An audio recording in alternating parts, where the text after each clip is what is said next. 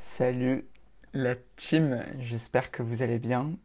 Je voulais vous faire un nouveau podcast aujourd'hui sur le sujet du cadran du cash flow et le, enfin, un peu tout ce qui va graviter autour de ça. Donc le cadran du cash flow, pour vous introduire le sujet, c'est un cadran, comme son nom l'indique, qui en fait classe l'ensemble des actifs dans un pays dans quatre catégories différentes. Donc on va trouver les salariés, donc ça va être ceux qui vendent leur temps contre de l'argent.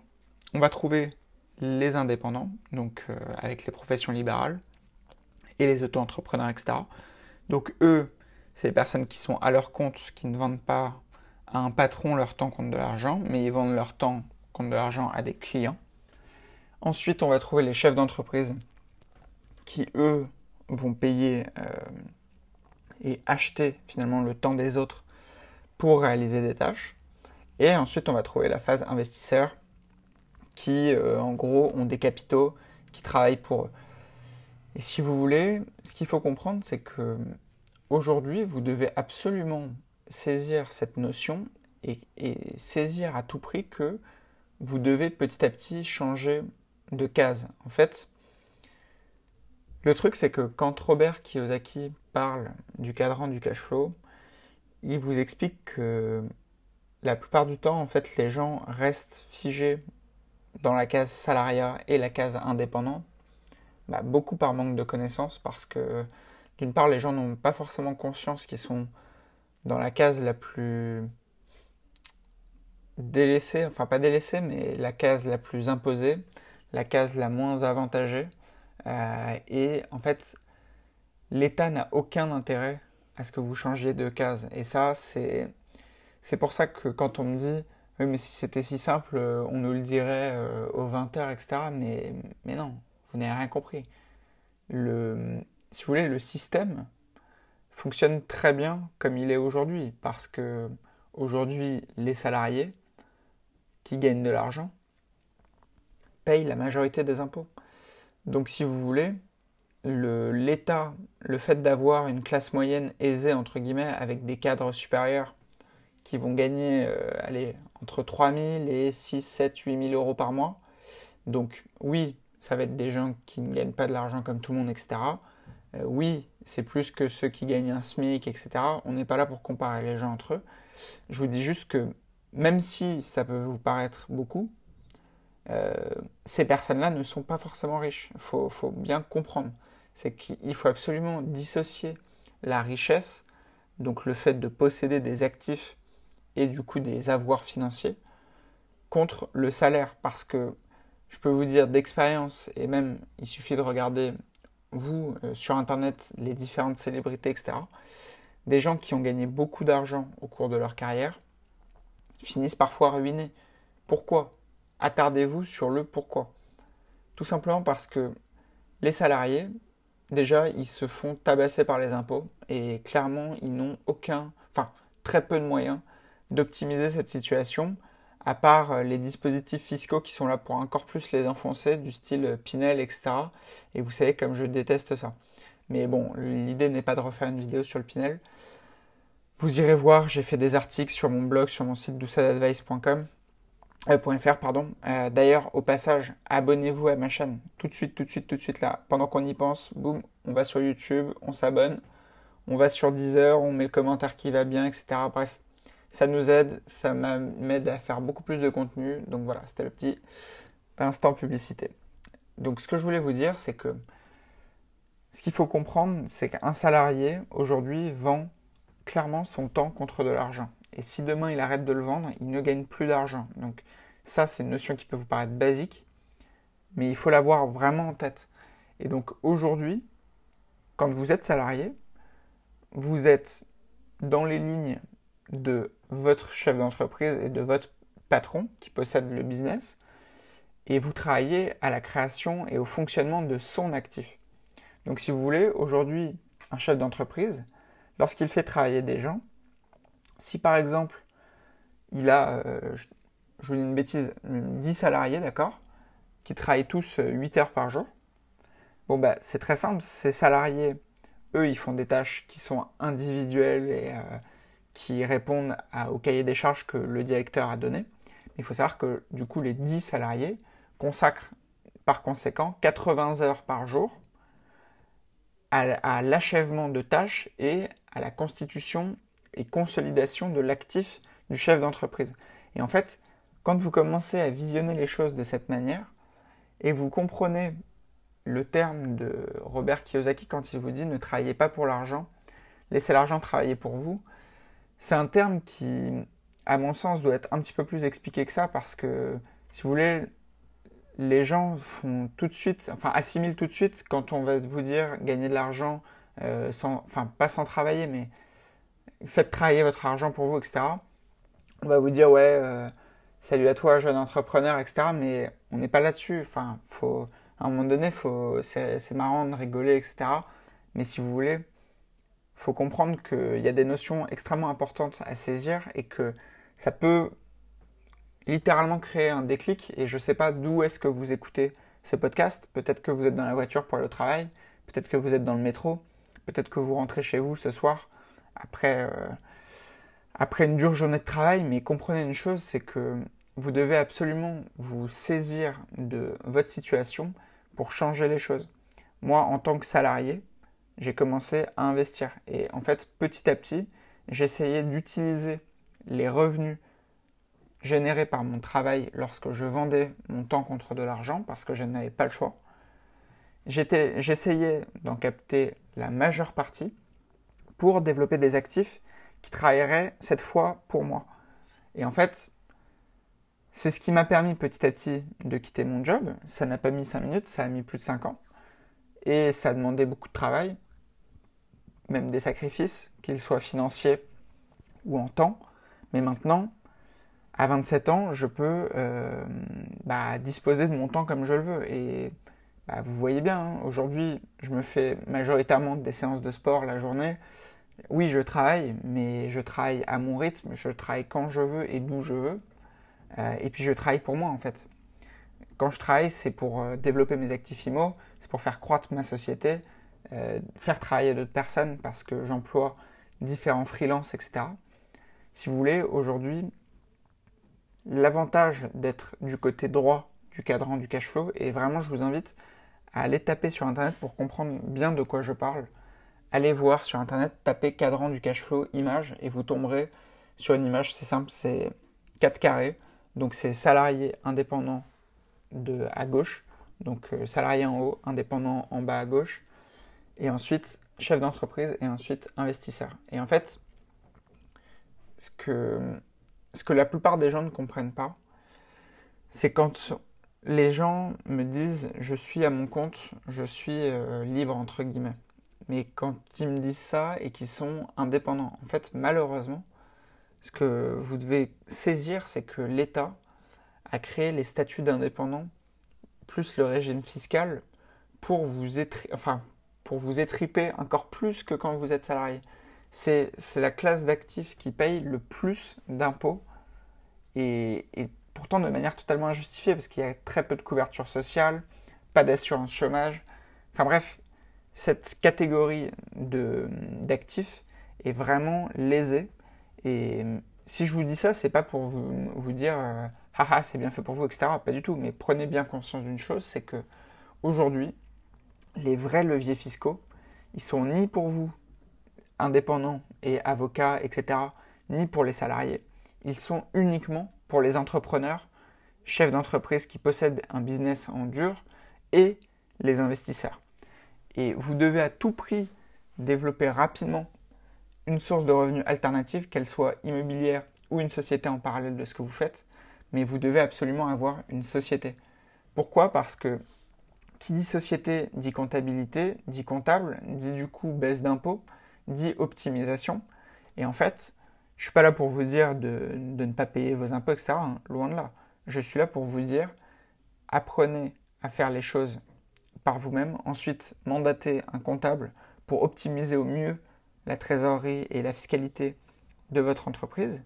Et même si ça peut vous paraître abstrait aujourd'hui, lancer une entreprise, c'est rien. C'est, enfin, Si vous voulez, quand j'ai lancé un de mes business, enfin mon deuxième business, ma société de conseil que vous connaissez, j'ai pas mis plus de 1000 euros de ma poche euh, pour créer des statuts, etc., lancer, avoir un compte en banque, machin. Et derrière, si vous voulez, ça m'a permis de générer bah, du chiffre d'affaires, etc., avec mes différentes activités. Il y a la formation que vous voyez, mais j'ai beaucoup d'autres activités en parallèle qui, qui sont reliées en fait à ma société. Et si vous voulez, quand tu commences à avoir une société, tu as légalement des possibilités d'optimiser tes, tes revenus et ton imposition parce que typiquement quand tu as un véhicule sur une société, alors attention, je te dis pas d'avoir un véhicule haut de gamme, etc. forcément, mais admettons aujourd'hui vous avez un véhicule, d'accord? Un véhicule basique. Eh bien, ce véhicule, lorsque vous payez en tant que salarié euh, bah, les frais, que ce soit éventuellement un crédit, même si vous savez que je vous déconseille d'avoir un crédit et qu'il vaut mieux rouler dans une poubelle, mais bon, ça c'est plus le sujet. L'assurance, le stationnement, l'entretien, etc. Tout ça, quand vous êtes salarié, vous le payez sur du revenu qui a déjà été imposé. Vous voyez, quand aujourd'hui, bah, en plus, on est à l'ère où on a le, le revenu qui est imposé à la source, donc c'est-à-dire que quand on est salarié, si on touche 2000 euros, ces 2000 euros, ils ont déjà été imposé par l'État.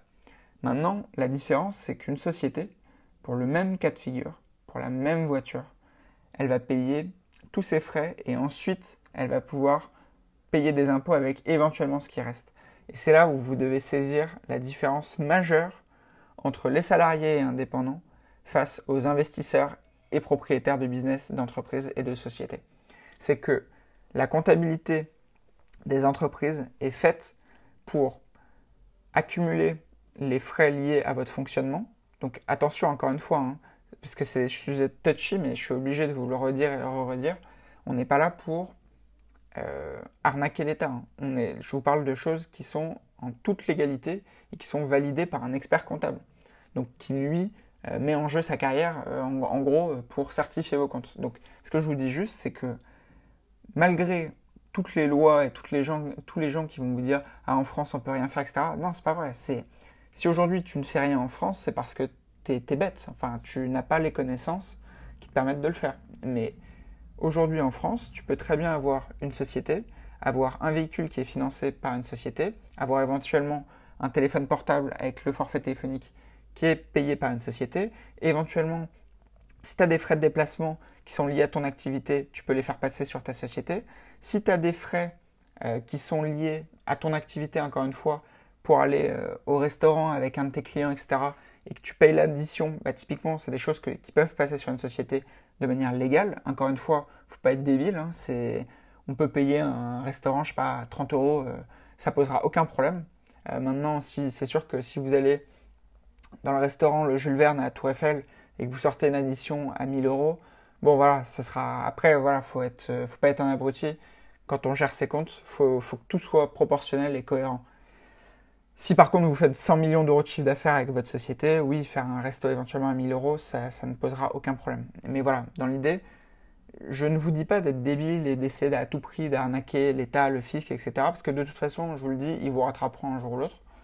Mais par contre, ce que je vous dis, c'est que entre ces deux classes d'actifs, il y a des, différences majeures. Et en fait, quand vous commencez à creuser un peu la fiscalité des sociétés, que ce soit des sociétés d'exploitation ou des sociétés d'investissement, comme les SCI, les sociétés ou les sociétés type SASU qui investissent dans l'immobilier, c'est là où vous comprenez l'énorme écart entre la classe moyenne et les 1%. Parce que, en fait, plus tu as d'argent, plus tu as la capacité d'acheter et de payer du conseil pour avoir des connaissances et des sachants, et plus ces sachants-là peuvent optimiser ta situation, te faire apprendre de nouvelles choses et du coup te faire économiser beaucoup d'argent. Et cet argent, quand tu es déjà dans la classe à droite du cadran du cash flow, tu as la possibilité de savoir le réinvestir directement et du coup d'optimiser au mieux ta situation. Je vous dis une bêtise, mais aujourd'hui, il faut savoir que quand on est multimillionnaire ou milliardaire, et qu'on possède un yacht, alors c'est des exemples un peu euh, tirés par les cheveux, mais aujourd'hui quand on possède un yacht, il y a des cabinets spécialisés dans l'optimisation de la fiscalité sur les carburants, et typiquement, c'est pour ça que vous voyez parfois des milliardaires français et autres qui ont des yachts qui, ont, qui sont sous pavillon maltais ou qui ont d'autres euh, pays au niveau du, drapeau et, le bateau est enregistré dans d'autres pays, tout simplement parce qu'il y a une fiscalité plus attrayante sur les carburants. Et vous voyez, en fait, c'est là où, quand on commence à creuser un peu ces choses-là, quand on commence à, essayer de sortir un peu du cadre et d'arrêter d'avoir une logique de salarié, euh, je touche mon petit salaire, je fais ma petite consommation, j'ai repéré le truc qui me plaît, du coup je vais l'acheter en dimensualité, etc.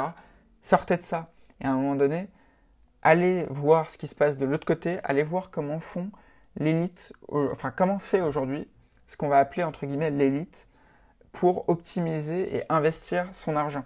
Vous savez, moi quand j'ai commencé en terminale, je lisais un, magazine qui s'appelle Business Insider, donc c'est souvent en anglais les articles, mais en fait il y a plein d'articles un petit peu clichés du style comment euh, faire entre vos 20 ans et vos 30 ans pour vous retirer à 30 ans?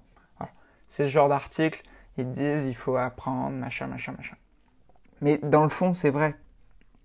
Dans le fond, même si ces articles, ils le savent, hein, s'ils les écrivent, c'est que ça, fait, ça, génère des clics, ça génère des vues, etc. Et les gens vont se dire, ah, ce serait bien quand même euh, si je pouvais vraiment tout quitter à 30 ans, etc. Mais le truc, c'est que les gens en rêvent, mais personne ne le fait. Personne ne le fait parce que déjà, ils pensent que c'est impossible, ils pensent que c'est du domaine du rêve. Et je suis en pleine rédaction de mon livre qui sortira, je vous en dirai plus, mais j'ai fait tout un chapitre sur la mise en place d'objectifs. Et vous devez absolument comprendre qu'un objectif n'est pas un rêve. Si un objectif est totalement inatteignable et incohérent avec votre situation, c'est un rêve. Maintenant, si un objectif il est séquençable, découpable dans le temps, comme je vous ai dit dans les précédents podcasts, c'est atteignable. Donc, si vous voulez, vous devez à tout prix comprendre qu'aujourd'hui, si vous êtes salarié ou indépendant, vous, êtes niqué entre guillemets par la société, excusez-moi du terme, mais toute la fiscalité est basée autour de vous. Les entreprises peuvent optimiser beaucoup plus la fiscalité que vous, même si on est quand même en France, dans un pays où tu es lourdement euh, fiscalisé, même en tant que société, même quand tu fais de l'imposition, euh, de l'optimisation. Mais il faut admettre que tu as quand même beaucoup de leviers qui te permettent de déduire des choses des impôts, d'amortir des, des biens que ta société possède, du coup ça vient en déduction de ton résultat fiscal, ce qui fait que finalement, si tu as un bon expert comptable euh, et que tu anticipes et que tu réalises des actions toujours en anticipant le fait que tu vas pouvoir éventuellement en faisant ça déduire ça, etc., etc., bah finalement, tu te réserves la possibilité de payer le moins d'impôts possible et de l'argent qui sera économisé sur cette économie d'impôts, tu vas pouvoir intelligemment l'investir et éventuellement l'injecter dans la création de nouveaux actifs. Typiquement, si aujourd'hui vous avez euh, je sais pas, une boulangerie. Vous avez une boulangerie, vous réalisez du chiffre d'affaires euh, chaque année, vous faites des, bénéfices en fin d'année, il vous reste de l'argent à vous verser en fin d'année euh, parce que votre exercice est excédentaire, vous êtes payé, etc. Bon, il faut savoir que aujourd'hui, bon, si vous écoutez ce podcast, il y a de grandes chances que vous, vous l'ayez déjà en tête, mais aujourd'hui, si une société possède une autre société, une filiale, et qui décide d'injecter de l'argent de cette société vers sa filiale, l'argent, au final, vous, vous en êtes toujours le détenteur par l'intermédiaire d'une société, mais cette société va pouvoir directement, par exemple, investir dans l'immobilier. Et du coup, cette société va pouvoir générer du patrimoine rapidement sans que vous, en tant que propriétaire, vous n'ayez été fiscalisé réellement sur la détention de cet argent. Et en fait, plus vous allez raisonner comme ça, plus vous allez pouvoir développer petit à petit des actifs et plus vous allez être régulier et que vous allez tenir une rigueur de sportif de haut niveau sur la mise en place, le développement et l'optimisation de vos actifs, plus en 2 ans, 3 ans, 4 ans, 5 ans, 10 ans, vous allez pouvoir bâtir littéralement votre liberté financière et un patrimoine solide en partant de zéro. Et en fait, quand vous cumulez l'immobilier, la bourse, la création d'entreprise, vous avez vraiment le trio gagnant. Et c'est pour ça que mon livre va parler des trois piliers parce que ces trois piliers m'ont permis d'acquérir ma liberté et je suis intimement persuadé au plus profond de moi que tout le monde peut se lancer. Il faut juste avoir la méthodologie et ne pas se dire je veux tout commencer d'un coup parce que ça ne sert à rien et c'est impossible. En fait, vous verrez, mais mon livre va être séquencé en, plan d'action et je vais vous dire exactement tout ce que j'ai fait depuis le début dans les détails les plus profonds, je vous parle même d'une partie de mon enfance, etc. Tout ce qui m'a amené vers tout ça, vers mes choix.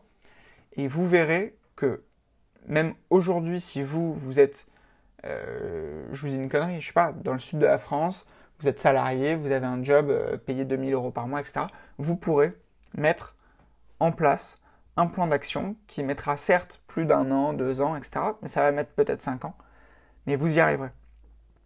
Pourquoi? Parce que vous aurez les connaissances théoriques, vous aurez les connaissances fiscales, vous aurez toutes les notions qu'il faut pour, par exemple, lancer un business, vous aurez mon expérience et mon retour d'expérience. Bref, vous aurez tout entre vos mains pour vous lancer et faire au mieux. Donc voilà les amis, je vous invite vivement à lire le cadran du cash flow. N'hésitez pas à me faire des retours, n'hésitez pas à aller sur Instagram, me dire en réponse de story ou autre Dites-moi ce que vous avez pensé de ce podcast. Dites-moi qu'est-ce que vous voulez que j'aborde comme sujet pour le prochain podcast. Parce que je vous ferai un podcast. En fait, moi, plus vous me donnez d'infos sur ce que vous voulez voir, ce que vous voulez entendre, ce que vous voulez approfondir, plus je peux orienter mes podcasts, mes contenus. Donc voilà. Pour info, là, il y a beaucoup de contenus qui arrivent sur la bourse. Je vais. Si aujourd'hui vous n'y connaissez rien, sachez qu'on va très très vite y remédier et ça 100% gratuitement grâce à ma chaîne YouTube. Donc allez tout de suite sur YouTube, abonnez-vous, abonnez-vous, abonnez-vous, likez les posts ou dislikez, peu importe, ça revient au même dans l'algorithme. Et commentez les posts. Même si vous voulez me dire que euh, vous aimez euh, faire des bisous au poney, dites-le dans les commentaires, c'est très bien, ça optimise l'algorithme. Donc c'est parfait. Les amis, j'espère que vous passez une agréable journée, une agréable soirée. Je vous kiffe, je vais faire du sport tout de suite. Donc je vous dis à très vite. Ciao ciao